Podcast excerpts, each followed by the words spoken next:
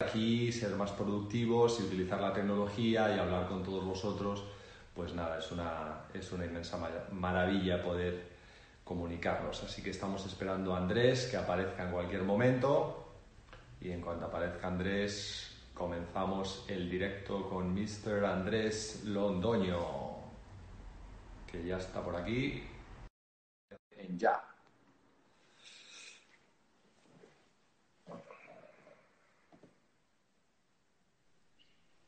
Hola, hola. Querido. ¿Qué más? ¿Cómo va todo? ¿Cómo estás, querido? ¿Todo bien? ¿Cómo se ve? ¿Se ve bien? Perfecto, se te ve bien. ¿Te han nacido unas cosas en las orejas? sí, sí, sí. Eh, la nueva tecnología nos tiene atrapados la tecnología ahora. Pero sí es una buena herramienta. Qué bueno, qué bueno. ¿Cómo está tu familia, querido? ¿Todo bien? Todo bien, todo bien, todo súper bien.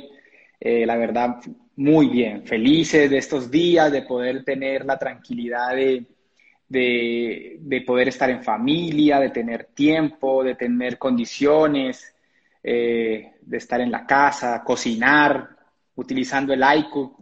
Ayer, hacíamos pizza. Eh, muy chévere, muy bien, muy bien, la verdad, muy bien. Trabajando mucho, con mucha dinámica. Y con el niño en la casa, entonces todos los días clases, actividades, bueno. La mamá la que está más enfocada en eso. ¿Dónde estás? ¿Estás en, en, en dónde te agarró el aislamiento? Yo vivo en Palmira Valle. Vivo a 40, Sí, vivo a 40 minutos de la casa de José, más o menos. José vive en Cali, yo vivo en Palmira, es como 40 minutos de, diferencia. Y te quedaste allí porque allí te allí pasaste el aislamiento, ¿no? Sí, claro, en la casa, totalmente. Alcancé a viajar, el último viaje fue a Cancún y después estuve en Bucaramanga y el último, o sea, a los dos, tres días más o menos eh, empezó el aislamiento, sí, fue como, menos mal no, no me cogió por fuera. Sí. se ve bien ahí, estoy como, me paro un poquito más. Ahí, es que no sé. Espérate un momento.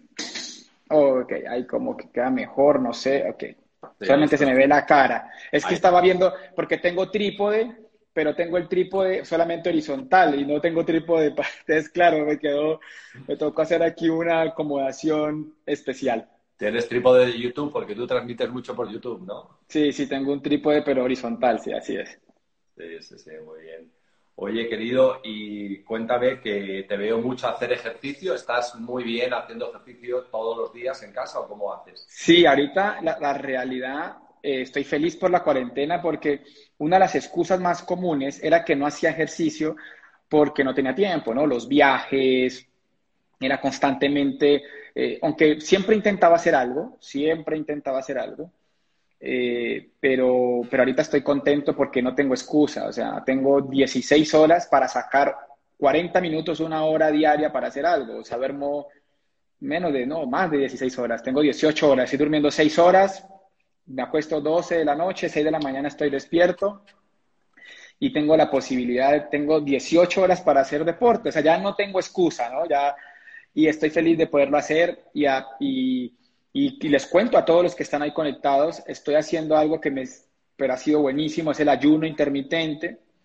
No es brutal, el cuerpo cambia muchísimo, eh, incluso los alimentos cuando almuerzas eh, caen mejor y lo estoy consumiendo con el CLA 500 y la XS la Exes antes de entrenar, me tomo una Exes con dos, unos tres CLA 500 y empiezo a entrenar, increíble, o sea, el, o sea, el cambio fue, en estos 30 días hubo un cambio enorme en mi cuerpo. En 30 días se nota mucho. ¿Tú has probado a tomar eh, el Bulletproof Coffee? No, no, no. Ok, cuando haces, cuando haces el, el ayuno intermitente, sí. Eh, una de las maneras de no perder energía, porque las personas piensan que tantas horas, sí. cuando hablamos de un ayuno intermitente, yo a veces lo hago de manera natural y son como 16 horas, ¿no? Porque de, repente, imagínate, aquí ahora son las 7 de la noche, acabamos de hablar, son las 8, a lo mejor como algo, y yo ya no vuelvo a comer nada, me levanto mañana, entreno y después de entrenar a las 10, 12 la, 10 11 de la mañana em, tomo algo. Entonces, han pasado casi 16 horas y en ese periodo tomarte eh, un Bulletproof Coffee te ayuda a, te da una sensación de llenado brutal y es tomar café o té, lo puedes hacer con café o con té. Sí. Eh, mantequilla natural. Sí. Mantequilla natural. 10 eh, gramos de mantequilla natural dentro del café hirviendo, del té hirviendo. Ya. Y aceite de coco eh, extra virgen, ¿vale? Ok. Que normalmente está solidificada. La pones dentro, te lo tomas con una taza de café o de té hermano, te da una sensación de llenado absoluto, que si tú te lo tomas, tú imagínate que cenaste hoy, te levantas mañana, te lo tomas, hasta la hora del almuerzo no te va a entrar nada. Qué bueno, qué bueno, qué bueno. Es una locura, sí, sí, sí. Ahorita estamos aprovechando eh, eh, esto para poder hacer deporte. Siempre me ha gustado. Eh, yo he sido maratonista, tuve una creo la primera vez que tuve contacto contigo salimos a caminar con José en Disney hace como, eso fue hace tres, cuatro años, ya no me acuerdo bien. Sí, fue la última, la primera vez que, que tuvimos contacto, que creo que ustedes alquilaron un carro y se fueron. Es, verdad que tú ibas caminando así con, con, mi esposa. Todos los días. Sí, sí, sí. Ajá, algo, algo siempre hemos hecho deporte, ahora estamos aprovechando que no tenemos excusa y, y le estamos haciendo todos los días, sí. Tú sabes que yo tengo un, tengo un movimiento muy, muy exitoso que tiene que ver con la salud, ¿no? Eh, con la salud física. Y una de las cosas que nosotros enseñamos ahí a las personas, que son tres cosas fundamentales, que es a moverse, alimentarse bien y la otra es tomar los suplementos de nutrición. Suplementarse. Pero el tema del movimiento las personas piensan que para tener salud, y cuando hablamos de movimiento, uno tiene que como ir a un gimnasio, tener un entrenador personal o cosas tremendamente complicadas o no accesibles. Y para nada, o sea, el tema es ponte en movimiento, aunque sea camina 10.000 pasos, empieza por ahí, que son 40 minutos, o sea, no te hace falta un entrenador, no te hace falta ir a un gimnasio, no te hace falta tener... Si tienes todo eso y ya lo haces, fenomenal, pero hay que moverse porque al moverse tu metabolismo, tu organismo funciona mejor, todo te va mejor, la mente te va mejor, el espíritu te va mejor, porque nosotros como seres humanos no estamos diseñados para, para estar sedentarios. En cuanto somos sedentarios todo empieza a ir mal, ¿no? Entonces el tema es moverse como principio de salud. Hay que moverse aunque sea 10.000 pasos al día. Así, incluso estos días estudiando, he estado, tengo la oportunidad de estudiar bastante libros en estos días y el deporte, digamos que la primera etapa sería salud, pero el deporte tiene la capacidad de forjar el carácter ligado al éxito. O sea, los principios del deporte en el proceso mental que la persona tiene que llevarse a un estado de voluntad, a un estado de disciplina, a un estado de determinación, empieza a ayudar a forjar el carácter para el éxito. O sea, el deporte ayuda a forjar la mentalidad correcta para el éxito, o sea, aporta. Entonces, todos los que queramos ser exitosos debemos hacer deporte. O sea, no es, no es ni siquiera algo optativo, ¿no? Es una obligación porque ayuda a forjar el carácter para el éxito. Entonces, el yo siempre lo he tenido muy cercano al deporte, he hecho ciclismo, maratonismo, estuve un tiempo en CrossFit para Bahamas, me metí a CrossFit para irme apretadito, ya para el crucero sí me fue muy mal, para el crucero me fui muy gordito, pero bueno, pero eh, pero siempre he tenido el deporte cercano y me parece muy especial porque uno logra observar ahí cuando empiezas a, eh, mentalmente, la mente a, querer poner esa inercia natural que tiene y no dejarte salir adelante y empezar a romper eso, ¿no? Es, esa autosugestión. En el deporte es muy poderoso ver cómo nos autosugestionamos y empezamos a aprender a trabajar nuestras emociones, nuestra mentalidad. A mí me encanta el deporte, hoy realmente me gusta muchísimo. Sí. ¿Y, en, el tema del, en el tema del alimento tienes algo prohibido o, tu carburador traga todas las gasolinas? no, no, no. Yo sí he aprendido que la alimentación está ligada al deporte, o sea, definitivamente. Eh, entonces, tengo eh, como regla de oro, las gaseosas no existen en mi vida hace más de 10 años, eh, ninguna gaseosa evito muchísimo eh, los carbohidratos fritos, o sea, lo que se llaman eh, eh, carbohidratos compuestos, cuando ya son preparados doblemente, por ejemplo, una papa frita, así como papa, pasta, pero no nada que tenga refinación, ¿no? Los evito al máximo.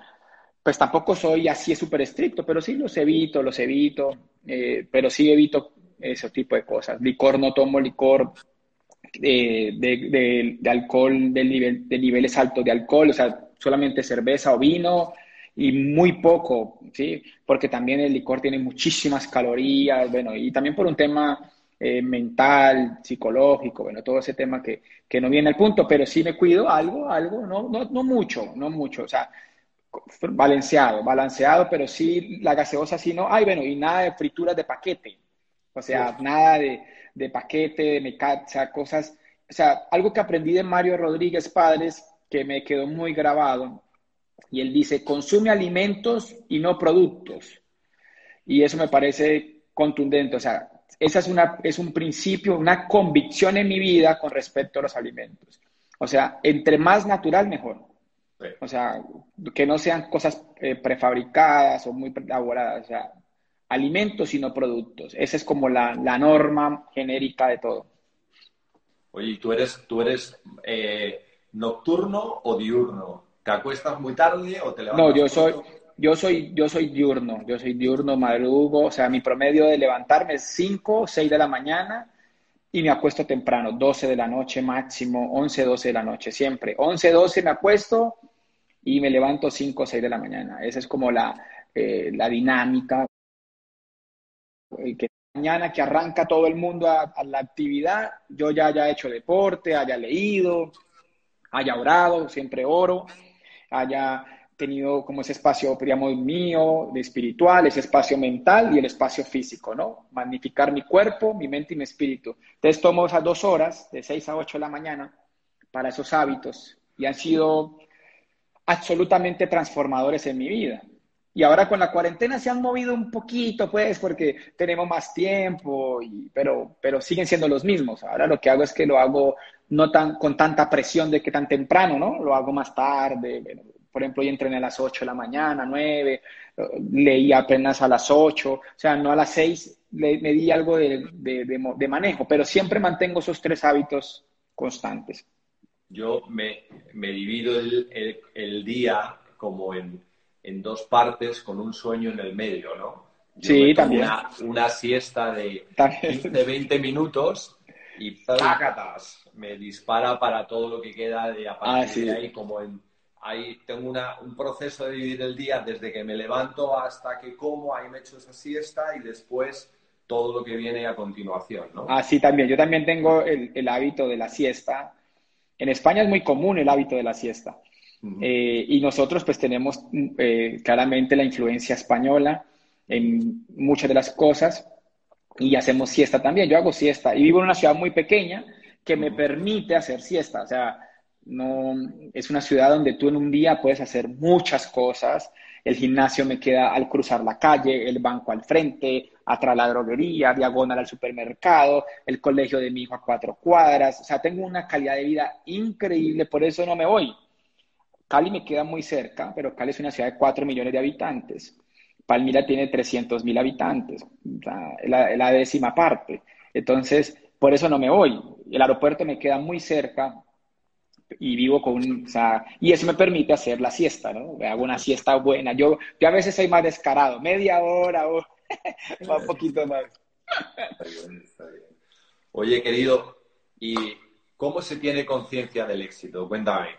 Ah, esa buena pregunta, buena pregunta. Bueno, mira, eh, yo eh, soy joven, tengo 37 años y desde que tengo 16 años más o menos tengo un deseo ardiente por el éxito. Eh, he fracasado mucho, me, he quebrado como siete veces. Eh, yo creo que ya nunca más me volveré a quebrar, aprendí lo suficiente, llegué a un vehículo económico que me permitió como ajustar los valores que hacían falta, ¿no? Hay varias cosas que he comprendido en todo ese proceso, o sea, yo llevo 20 años intentando ser exitoso y he podido percibir ciertos principios, valores y leyes que hoy leo en los libros.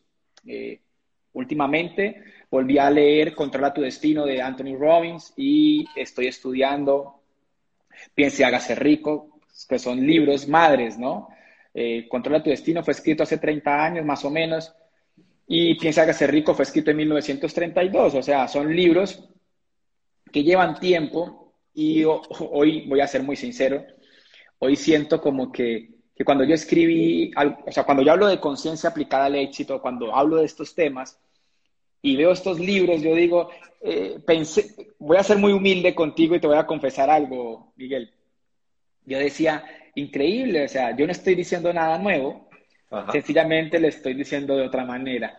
Los principios son eternos, son inamovibles, no son subjetivos, no son culturales y son observables. Siempre vas a poder observar los principios si, hay, si, uno se si uno se obliga y se intenta percatar de intentar verlos. ¿Qué cosas aprendí con respecto al concepto de conciencia aplicada, de, aplicada al éxito? ¿Cómo ser consciente? Lo primero que entendí es que yo tengo que diferenciar mis pensamientos y mis sentimientos de lo que es ser consciente. O sea, la conciencia está por encima de ellos. Okay. O sea, percatarse de eso.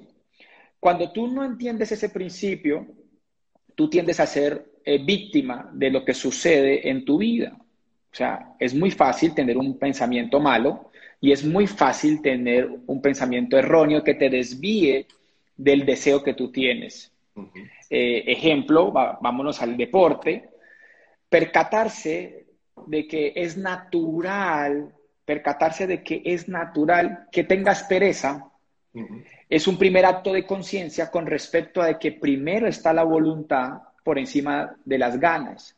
Entonces, eh, eh, digamos que empezar a ser consciente de esos pequeños detalles, o sea, es empezar a observar que normalmente hay una naturaleza humana y que ser consciente es esa capacidad de sobrepasar esa naturaleza y llevarla a un estado deseado voy a hay muchos ejemplos, miles, pero ejemplos naturales eh, que son muy comunes son el deporte. Otro ejemplo muy natural que los hombres, eh, si, hay, si hay hombres aquí conectados, me entenderán.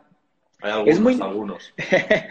es muy natural, es muy natural que a uno le guste una, o sea, que uno vea mujeres bonitas en la calle, ¿cierto? Es muy natural pero yo soy consciente de que no, que no debo, o sea, que debo evitarlo, ¿no? Por respeto a nuestras parejas. Ahí vemos siempre esa diferencia entre la naturaleza y, ser consciente, ¿no? Entonces, si uno no se percata de eso, pues uno empieza a ser víctima de su comportamiento. No es un tema de juicio, es un tema que en el libre albedrío, si yo no me percato de que lo que pienso o siento es diferente a ser consciente, yo termino siendo víctima y cometiendo muchos errores. O sea, que porque cada vez que me gusta una mujer, pues no, eh, no voy a empezar a... te, voy a, poner, te voy a poner un ejemplo de lo que estás diciendo eh, y, ahí, y ahí le ahondamos un poco más al principio. Mira, cuando yo empecé en Amway, yo no tenía conciencia de salud. ¿vale? Pero, o sea, no tenía conciencia de salud y tampoco tenía información de salud. Entonces, yo pues eh, tenía 22 años y de manera natural yo me despertaba por la mañana y lo primero que hacía era me bebía una taza de café, a continuación me fumaba un cigarro y ya cuando, cuando el cuerpo se había acoplado a ese veneno así que yo... A ese veneno, semejante veneno. Así en, seco, en frío por la mañana y, y disfrutando además, ¿sabes? Entonces, cuando ya se había equilibrado el cuerpo un poco, a continuación agarraba, desenvolvía un bollo de esos industriales, me lo comía, me lo comía como si fuera mi desayuno y luego me, me fumaba otro cigarro. Entonces, yo jamás me planteé otra cosa. Así es. Ok. Ahora, ¿qué pasa? Que un día llego y empiezo a tomar contacto con la información que nos proveen de Nutralite. Okay. Y, empiezo a rodearme de personas que, tienen, que, que, toman Nutralite de manera habitual y, empieza, y empiezo a tomar esa información y entonces empieza en mí lo que se llama la conciencia de la salud. Ajá, ajá. ostras, ¿Y qué pasa? Que a partir de ahí, Andrés, empiezo a generar unos hábitos nuevos. No dejo los anteriores, no dejo los anteriores porque es muy jodido dejar salirse de ahí, salirse de ahí. Pero empiezo a incorporar nutrición. Poco a poco mi conciencia se va ampliando, mi conciencia más hábitos buenos y al final los malos ya no tienen lugar, ¿no? Claro. Entonces, ¿Cómo le ves tú? Porque lo que tú estás explicando es clarísimo, pero yo sé que la mayoría de la gente dice, ¿y cómo tomo yo conciencia de que tengo que hacer este negocio, de que tengo que tener disciplina en mi vida, de que me tengo que enfocar y que no puedo seguir haciendo el pendejo con 20 cosas sin ser libre, ¿no? O sea, ¿cómo uno pasa de, darse cuenta a tener esa conciencia, ¿no? Acabas de decir eh, eh, de manera e, e, ejemplar la fórmula más natural de transformación de la vida de un ser humano, ¿no? Hap Ecker, en su libro Los secretos de la mente millonaria, explica claramente ese principio. Entonces él dice, los pensamientos generan sentimientos, los sentimientos eh, generan decisiones y las acciones resultan. Entonces ahí acabas de nombrarlo clarísimo y es que eh, eh, la información es un gran transformador de nuestros pensamientos. Por ende, la información ayuda a elevar el nivel de conciencia. Nuestro modelo educativo está enfocado en eso, o sea, nuestro modelo educativo entiende que la oportunidad es brillante y es grande, pero que la mentalidad es el problema. Entonces, todo nuestro modelo educativo está centrado en elevar la mentalidad al nivel de la oportunidad. Y el elemento que utiliza es la información a través de diferentes canales, libros, audios y eventos.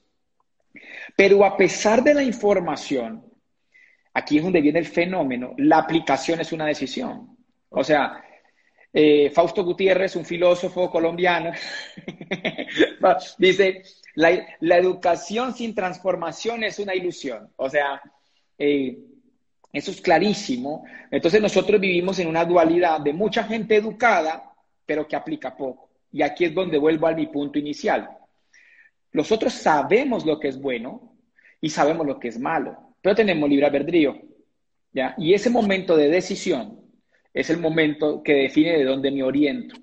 Entonces yo debo entender que yo tengo una mente y que tengo una conciencia, ¿sí? Y que ambas intentan influir a la decisión que, que cada una anhela. La mente tiene una tendencia natural a emanar lo conveniente, lo fácil. Y la conciencia, su naturaleza es guiarte a lo correcto. Okay. O sea, yo no puedo decir, y esto es muy profundo, pero yo no puedo decir cuando, cuando yo hablo de la conciencia, se hablan de la conciencia más profunda del ser humano. No estoy hablando del concepto mental, consciente, subconsciente, sí, no, no estoy hablando de ese concepto. Estoy hablando de lo que está por encima de mi mente, que es como esa voz interior, podríamos decirle como la voz de mi espíritu. Y esa conciencia interior siempre ha estado ahí para guiarte, Miguel, siempre antes de cometer un error, nosotros hemos escuchado, hemos percibido, hemos sentido, hemos presentido de que no lo debemos hacer, pero aún así lo vamos haciendo. Yo te diría que ser consciente se resume en el arte de decidir y que cada decisión determina nuestro futuro. Y ese, es ese momento en microsegundos de si hago lo que me gusta o hago lo correcto si hago lo conveniente o hago lo correcto. Si hago lo fácil o hago lo correcto. Yo tengo una frase eh, que es muy contundente y es, si solo hago lo que me gusta, puedo terminar donde no me gusta. Si solo hago lo que me gusta, puedo terminar donde no me gusta. Un ejemplo, fumar me gusta, pero no me gusta el cáncer. Te fumo, fumo, fumo, fumo, fumo, fumo, dos, tres, cinco, diez años y a los diez años tengo un cáncer. Lo que faltó allí fue conciencia, no conocimiento. Conocimiento diferente a conciencia. O sea, yo sabía que fumar era malo, pero aún así lo hacía. Entonces, por eso yo siempre hablo de ser consciente para poder tener éxito. Y esa conciencia no es que yo sepa más o sepa menos que otro ser humano, es que en el momento de decidir, decido de manera correcta. Y la mejor forma de aprender a decidir es comprendiendo los principios. Cuando yo comprendo los principios, tiendo a decidir mejor. Ejemplo, tú acabas de decir algo.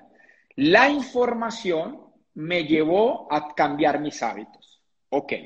Entonces hay gente que no se percata de que lo que pone en su mente determina su futuro. O sea, si yo pongo una información inadecuada, pues me va a llevar a unos hábitos inadecuados. Si pongo una información correcta, me va a llevar a unos hábitos correctos. Entonces yo creo que vamos redondeando y es que es sumamente contundente para el individuo la calidad de la información que pone en su mente porque la mentalidad determina su realidad.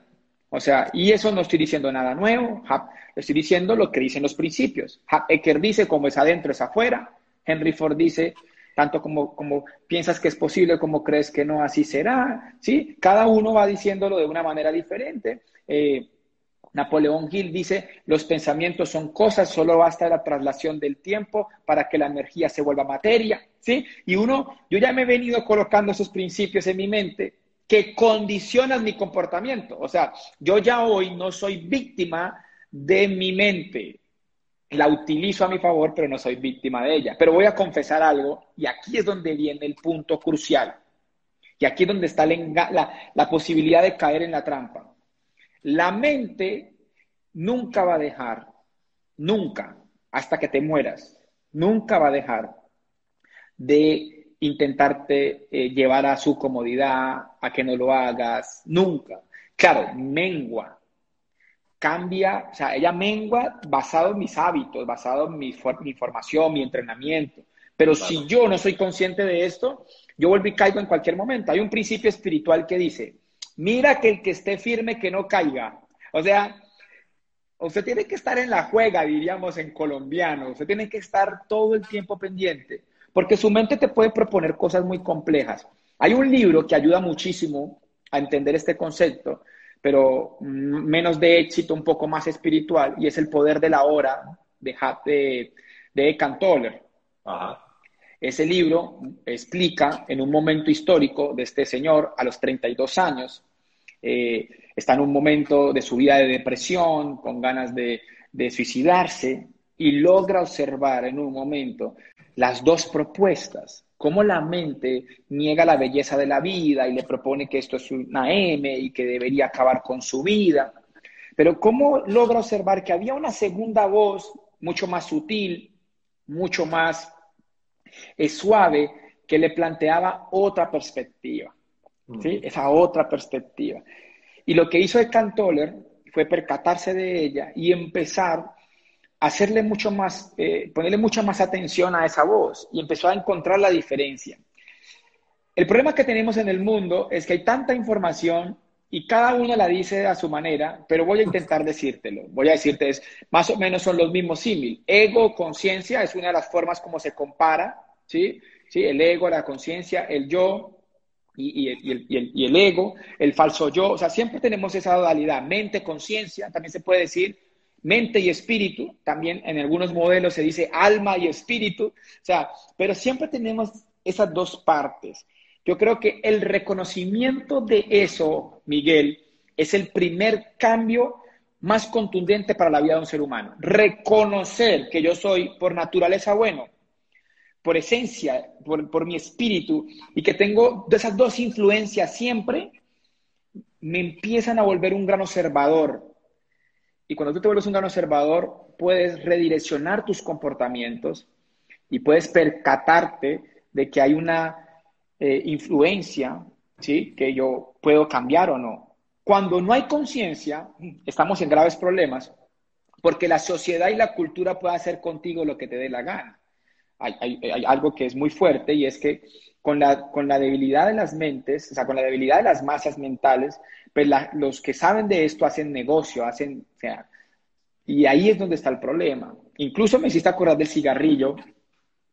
Eh, Anthony Robbins en su libro Controla tu destino mm. explica cómo fuimos manipulados para fumar. Y explica cómo a través de la publicidad, y a través de la de, información que nos fueron colocando en nuestra mente de un prototipo de hombre que fumaba o un prototipo de mujer que fumaba, nosotros empezamos a fumar. Yo, yo fumé a los 13 años, yo fui muy inquieto, muy vago, muy joven, y a los 13 años fumé. Y cuando leí ese libro, él decía,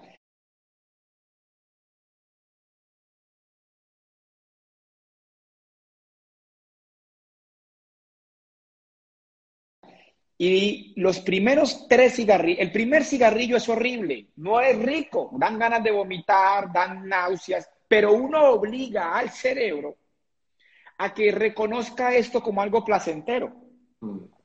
Y termina creyéndose algo que no es placentero ni beneficioso. Y así nos ha pasado con la Coca-Cola, nos ha pasado con muchas cosas que hacemos, ¿sí? con la droga, con el licor, con muchas cosas que hacemos que son influidas porque si tú eres consciente, consciente significa trasladar mi decisión en el tiempo y su impacto y decir, bueno, esto que voy a hacer, ¿qué impacto tiene en mi vida? Créeme que ningún ser humano consciente haría cosas que atenten con su vida, que atenten con sus resultados, ¿se entiende?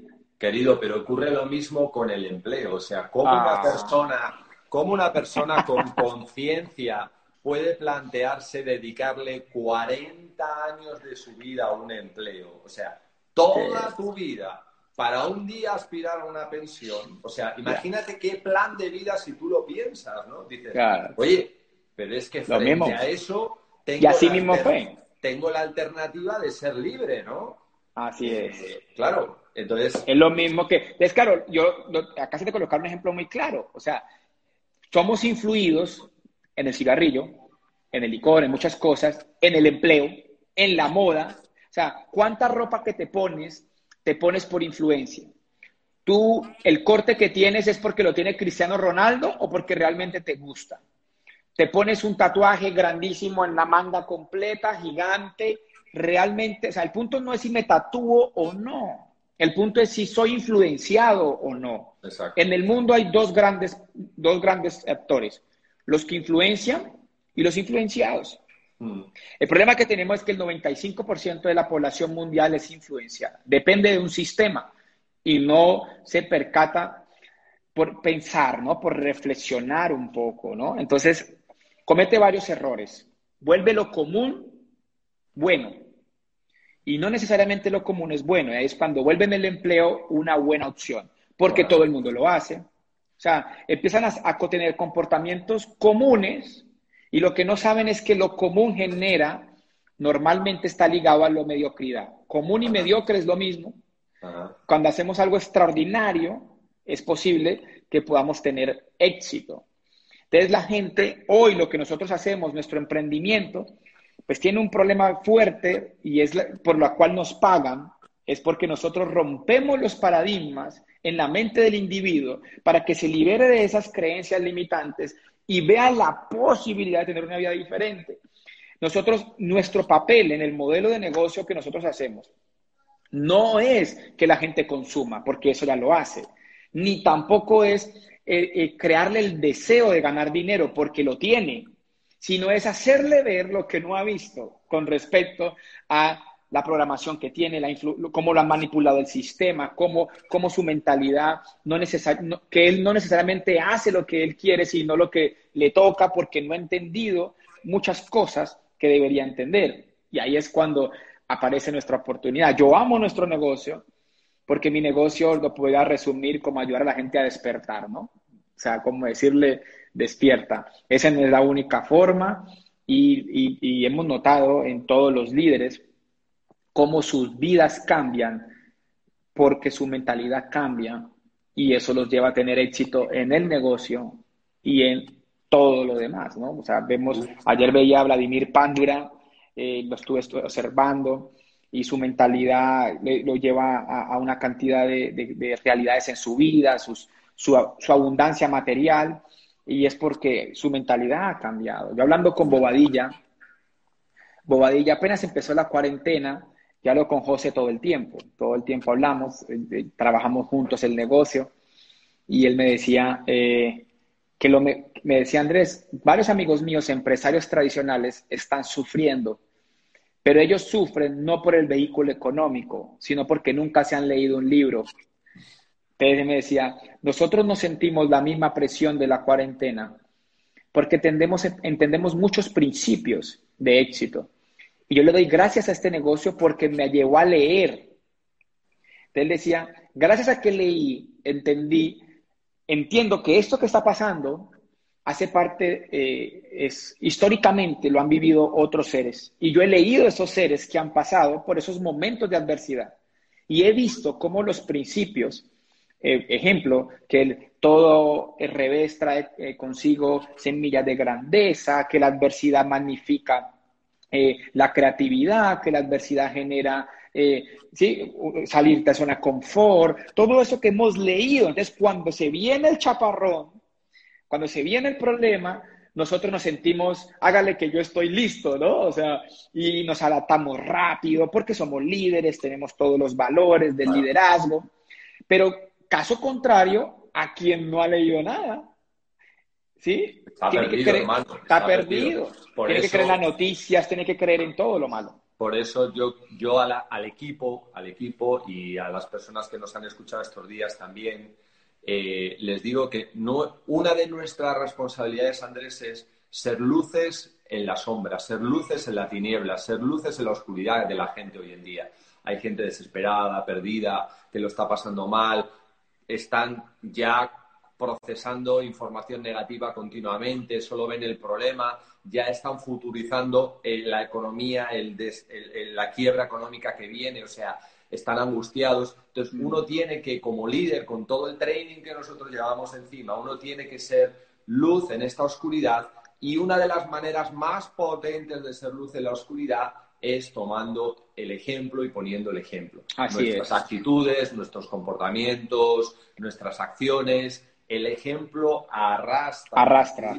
El ejemplo arrastra. Y yo creo que en, los, en, las épocas de, en las épocas de, de dificultades, en las épocas de desafíos como el que tenemos ahora, por un lado el hospitalario, pero también el económico que está allá, eh, la motivación no vale. O sea, yo no le puedo decir a la mm. persona, bueno, pon buena cara que no pasa nada, porque sí están pasando cosas, pero lo que el papel del líder aquí ahora es, sí, hay que decir, vamos a superar esto, vamos a salir adelante, pero vamos a ponernos en marcha.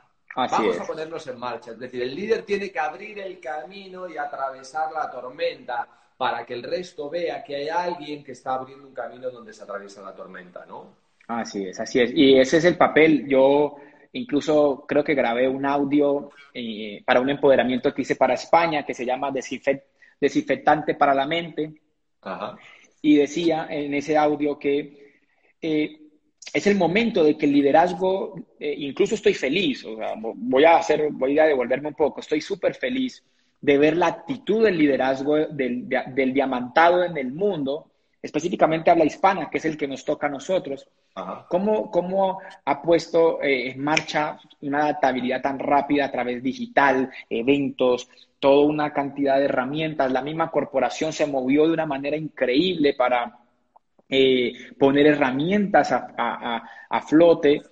Y ese es el, papel del líder. Y ese es el papel de todos nosotros los líderes, eh, de mostrar con el ejemplo eh, lo que se puede hacer, ¿no? Y, y, porque claramente solo la acción es, el, es la base esencial del éxito. O sea, por más que queramos la motivación, queramos, pero si no hay acción no hay nada, ¿no? O sea, y yo creo que esa es la mayor invitación. Una mentalidad correcta con la productividad correcta. O sea, es tener esas dos cosas engranadas, ¿no? Engranadas. Claramente primero va la mentalidad, porque si la mentalidad está débil, cae la voluntad y la voluntad, pues, si se cae la voluntad, la disciplina, la perseverancia, pues no hay productividad, ¿no? Entonces, la mentalidad es la que, es, el, es lo primero porque es la que va a engranar la productividad, ¿sí? Es, como, es la, la actitud, la actitud, adecuada. Es decir, viene un desmadre como este, si yo tengo mala actitud, me echo a llorar. Si tengo la actitud correcta, digo, hmm, aquí viene algo grande, seguro que encontramos una, algo grande que algo para hacer. Vamos a ver cómo lo resolvemos. Y nos ponemos en marcha, ¿no? Así es, Entonces, la actitud es determinante, determinante para... Yo lo aprendí eso también muy joven en el negocio cuando me leí el libro que comentabas de eh, Piensa a ser rico, que para mí fue mi catarsis, ¿no? Mi catarsis verdadera donde sacó lo que yo tenía dentro como líder fue ese libro. Es, con ese libro yo me califiqué y en ese libro habla, era la primera vez que yo enfrentaba en mi vida esos conceptos de actitud, ¿no? Y, a, mí me marcaron un día fundamental en mi vida, eh, cuando estaba en el negocio, entre continuar y no continuar. Y basado en lo que yo me había leído en ese libro, apliqué esa actitud Y ante una situación determinante en mi vida, tuve que tomar la decisión de hundirme, llorar y dar marcha atrás y buscarme una excusa o salir adelante y decir, yo esto lo resolveré de alguna manera, ¿no? Entonces, esa actitud ante los desafíos de la vida es fundamental. Y en el momento que tienes la actitud, pues encuentras la manera de continuar adelante, de encontrar los recursos, de ver de qué manera, de insistir, de perseverar en el desánimo, que me encanta ese concepto, perseverar en el desánimo perseverar en el desánimo. si uno no persiste, no, no logra nada, no lo, es imposible que logres nada. Y creo que es un concepto eh, clave, ¿no? Así que esto que nos está pasando, Andrés, a todos nos va a traer algo muy bueno. Total, total. Y eh, mira, casualmente el libro que estoy estudiando constantemente es el que se haga eh, estaba yo, hoy nomás lo estaba estudiando, pero fue el libro que Bobadilla, un día que le hablé serio, Bobadilla el 80% de su tiempo está bromeando, entonces yo le, o sea, le gusta mucho recochar y eso, pero yo le decía un día que por favor me dijera un buen consejo, que me diera un buen consejo, le dije, y recuerdo que me dijo, eh, léase, piense, hágase rico. Ese libro cambió mi vida. Es un libro, no es, no es tan fácil de leer, a pesar de que, que, uno cree que sí, pero no es tan fácil de leer. Pero ahora que lo estoy volviendo a estudiar, como por décima vez, ahorita lo estoy estudiando en audiolibro, eh, me pongo los audífonos y todo el día estoy escuchándolo, ta, ta, ta, y escribo, hago las apuntes, y estudiaba ese libro. Yo digo, es increíble, ahí están todos los principios del éxito, estaban, están inmersos claramente se habla más o menos unos 13, 17 principios, en ese momento no tengo exactamente el punto, pero dentro de cada principio hay principios, ¿sí?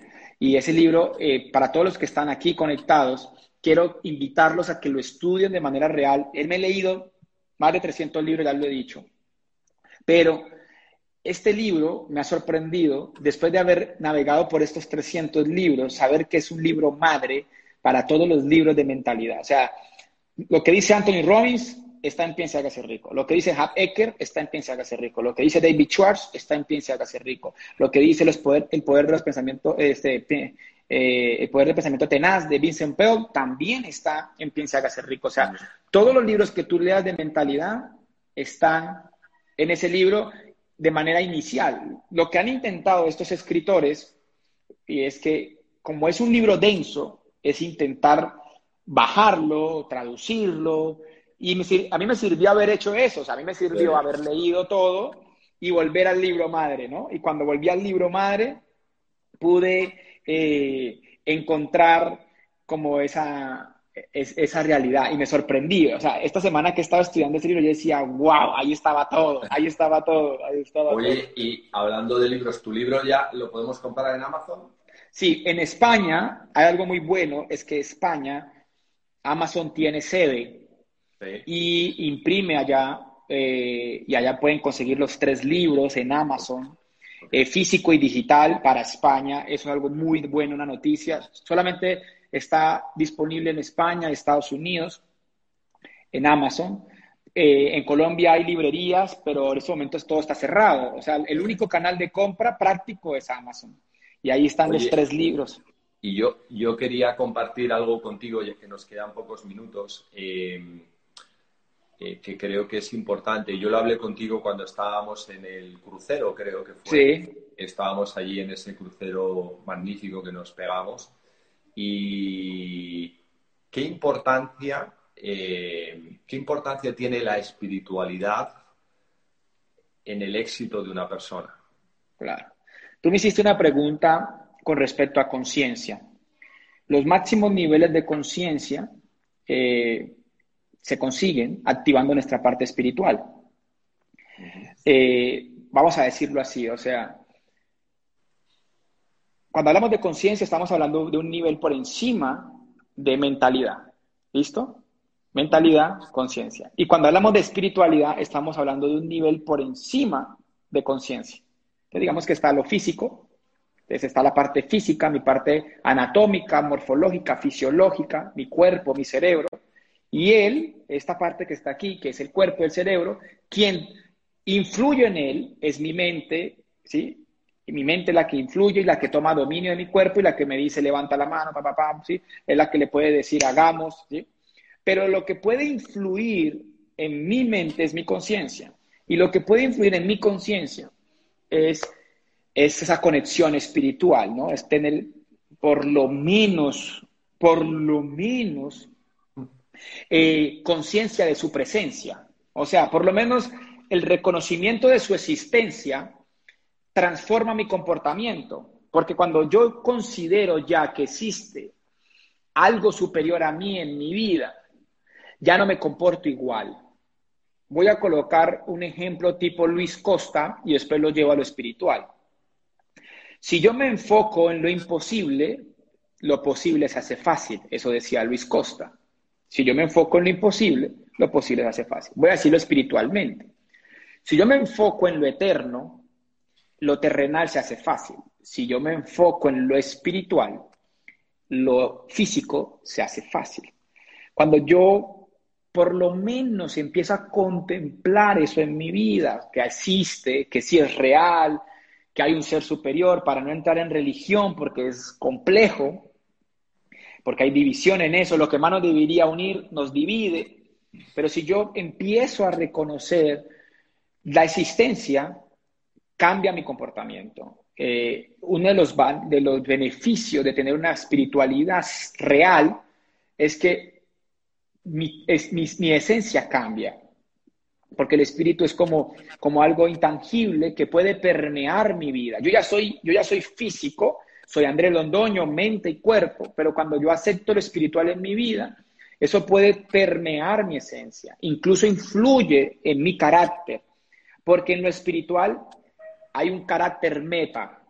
Esto es muy profundo, la pregunta es muy compleja, pero en lo espiritual sí hay un carácter meta. ¿sí? Y ese carácter meta, eh, el, planteamiento es el Hijo de Dios, ¿sí? Entonces el Hijo de Dios nos deja un carácter meta, ¿sí? Donde hay amor, hay bondad, donde hay una forma de comportarse, donde no miento, donde no robo, donde no engaño, donde soy fiel, donde honro a mis padres. Entonces hay una forma de comportarse, pero también hay una promesa en el, en el si me comporto de esa manera, tal cual como si voy al gimnasio. O sea, si tú vas al gimnasio, si tú trabajas tu parte física, tú vas a crecer en tu cuerpo. ¿Qué beneficio trae hacer deporte? Vitalidad, salud física, energía, incluso estética. ¿Listo? Ahora vámonos a la dimensión mental. Cuando metemos la parte espiritual es reconocer que hay tres dimensiones. la primera dimensión es la física.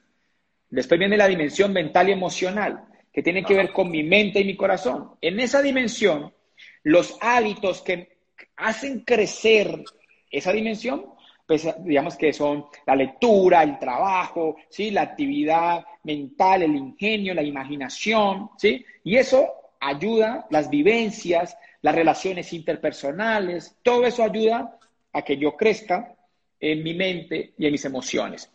Pero lo espiritual es mucho más profundo y entrega trofeos muy poderosos. ¿Qué entrega la espiritualidad? Paz, amor, gozo, Entrega paciencia, macedumbre, bondad, entrega valores mucho más profundos que ser buena actitud, que disciplina, que determinación, que enfoque. O sea, disciplina, determinación, enfoque son valores mentales. Actitud son valores mentales, pero los valores más profundos del individuo no se logran en un estado mental, sino que se logran en un estado espiritual, que serían el amor, la paz, Pensemos entonces, ¿qué pasa si yo tengo más amor en mi vida? ¿Me comporto igual? Siendo la ley universal por excelencia espiritual el amor, ya hay transformación. O sea, si yo activo mi parte espiritual, se activan ciertos valores, entre ellos, por ejemplo, amor. Entonces empieza a disminuir la crítica, empieza a disminuir la queja. Otro valor que aparece en la espiritualidad es la fe, que está por encima de la buena actitud. ¿Sí? Que la fe es certeza y convicción. Entonces, si yo activo mi parte espiritual, estoy activando mi fe. Entonces, tengo fe, tengo paz, ¿sí? Si yo activo mi parte espiritual, tengo algo que se llama gracia. Y la gracia es demasiado profunda, Miguel. Pero no voy a hablarlo desde la gracia, lo voy a hablar desde la influencia. John Maswell, que es un gran escritor de liderazgo, para mí el padre del liderazgo, más de 105 libros escritos sobre el liderazgo, en su libro Seamos Personas de Influencia, que escribe con Jim Dornan, explica que el liderazgo es influencia. Y él dice, pero la influencia viene de la confianza y la confianza viene de la integridad y la integridad viene del carácter y el carácter viene de hacer las cosas que le agradan a Dios. Es muy profundo. O sea, lo que está diciendo es que cuando yo pongo en perspectiva una dimensión, o sea, una perspectiva hacia el cielo, una perspectiva como de contemplar la posibilidad de que existe, eso transforma mi carácter. Y mi carácter me lleva a ser íntegro y la integridad me lleva a tener confianza y la confianza lleva a que yo tenga influencia. Y si yo tengo influencia, pues puedo crear un equipo o un negocio como este. Muchos de los grandes líderes de este negocio, incluso los creadores de este negocio, entienden ese principio. Y entienden en, sus, en su ADN eh, la espiritualidad como ejemplo, ¿no? Entienden que si, hay, que si hay esa aceptación de su presencia, de su existencia, hay una transformación en la realidad del individuo. E incluso Amway fue creado con un objetivo incluso profundo de mejorar la vida de las personas, personas ayudando a personas a tener mejores vidas. Y la espiritualidad es el camino más importante para transformar la vida de un individuo, porque dinero sin paz es igual a desgracia, dinero sin plenitud es igual a desgracia, dinero sin amor es igual a desgracia. O sea, no es solo tener lo material, pero aquí viene un punto importante antes de que se acabe el tiempo, y es que la materialidad y la espiritualidad no son enemigos, son complementos. Entonces, el problema está es que los religiosos vuelven lo material enemigo del espiritual, pero los mentales vuelven el éxito, ¿sí? O sea, vuelven lo espiritual enemigo del éxito. Mi percepción y mi invitación es que no son ni la una ni la otra, son las dos, para poder ser pleno, ser exitoso, ser rico, pero también tener paz, gozo, amor, fe. Yo, mi invitación es que tenemos que tener todo, ¿no? Que tenemos que tener todo y por eso la espiritualidad potencializa el éxito. Gracias por, gracias por explicarlo tan ampliamente. Yo recuerdo mucho cuando leí tu primer libro, me voló la tapa que lo, clarificabas muchísimo. Y yo en mi experiencia personal, eh, Andrés, yo eh, traté de manejar mi vida controlándolo yo todo y decidiendo yo todo como si fuera Dios y fracasé. Pero cuando puse a Dios en mi vida, mi vida tuvo éxito. Entonces, esa es. mi, esa es mi experiencia personal. Resumidísima, buenísima, así es. Y qué te iba a decir que vamos, que ahora mismo voy a pedir tu libro en Amazon, el último, La conciencia del éxito, para gozármelo.